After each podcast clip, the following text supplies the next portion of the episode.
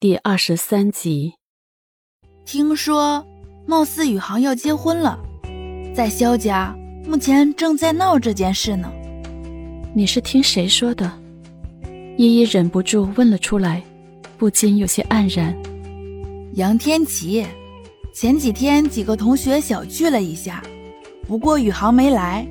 萧宇航已经又开辟了一个新的业务，不愧是学霸，是个人物。听说短短半年多，新业务已经盈利颇丰了。这些都是听杨天琪说的。可是韩雅还没毕业呢。大学生可以结婚，本来就是合法的。另外，张涵雅抓住宇航这只金龟婿，当然是怕他跑了。越早结婚越好，有他妈妈在后面出谋划策，想必也是这个思路。不过听说他在学校的口碑很差，当人一面背人一面，说是宇航见到的是公主，而平日里的他就是个市井淫妇，说他貌若天仙，心若蛇蝎，反正说什么的都有，就是没有一句好听的。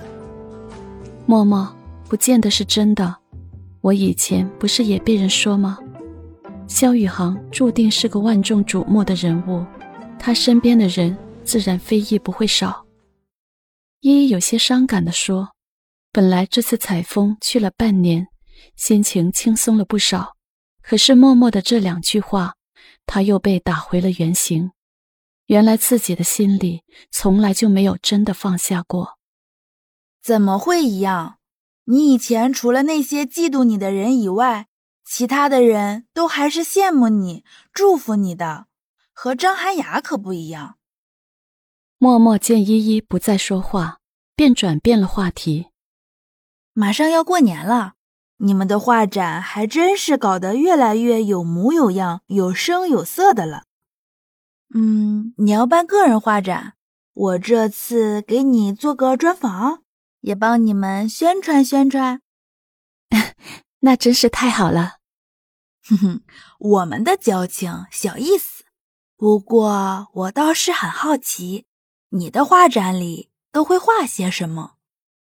有一些是早年的作品，大学时候的作品，还有一批是这次采风的新作。嗯嗯，中国著名现代大画家潘如一小姐的首次画展，我一定是鼎力相助。呵呵呵呵，说的我感觉真好。依依笑着，除了画画，能让他如此开怀大笑的，就是与默默在一起。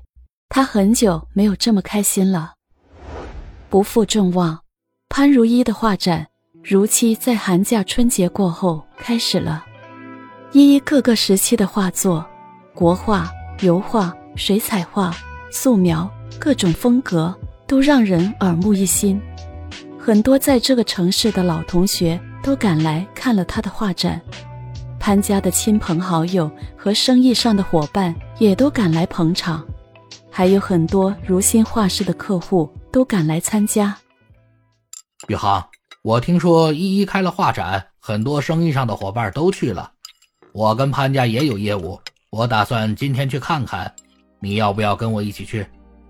肖天辉吃早饭的时候问道。宇航沉默了一下，我不去，你自己去吧。依依这孩子啊，真是有灵气。我看爸爸书房里那张就不错，我跟你去看看。莫迪对肖天辉说：“嗯，那张画还是他高中的时候画的，一晃几年过去了。我今天没事儿，我也去看看。”肖爷爷也说道。宇航还是不说话，闷头吃着自己的饭。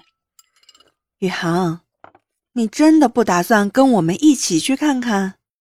你也不要太拼命了，少工作一天没事儿的。莫迪温柔的问：“宇航，你每天在办公室加班到十点多，很多同事都来跟我抱怨了。你做的已经很好了，钱是赚不完的，你也放松放松。”肖天辉也说：“莫姨，爸爸，你们陪着爷爷去吧，韩雅今天要去医院，说是当初救我的时候有留下冻伤的病根儿，我昨天答应陪她去了。啊，这样啊，那要不要紧？不然我请个老中医给她调理调理吧。你们不要胡乱找医生，现在的庸医太多了，没病也能给你治出病来。莫迪关心的说。莫姨有认识的人？有，我一会儿给他打个电话。我们认识十几年了，他的医术也是出了名的。你回头直接带韩雅去就好了。好，那谢谢莫姨了。那我给你们约的早点。你要是来得及，也去画展看看，哪怕是自己去也好。莫迪笑笑，拍了拍宇航的肩膀。便去打电话了。饭后，肖爷爷、肖天辉和莫迪一起去了画展，而宇航开车去接张涵雅，要去莫迪约好的那个老中医那里。宇航哥哥，你怎么那么相信你继母？他怎么会对我那么好心？张涵雅不肯去，又是撒娇又是生气的说：“他是热心罢了。”都是一家人，自然是好意。好意都不让我们结婚，能有什么好意？韩瑶委屈的流下了眼泪。你不想去就算了，你别哭啊。我妈妈已经去挂号了，我总不能扔下我妈妈吧？而且她那个地方也是她一个很知心的朋友介绍的，是很厉害的大夫。张涵雅马上说道。那好吧，既然如此，那我和莫姨说一下。宇航没有坚持，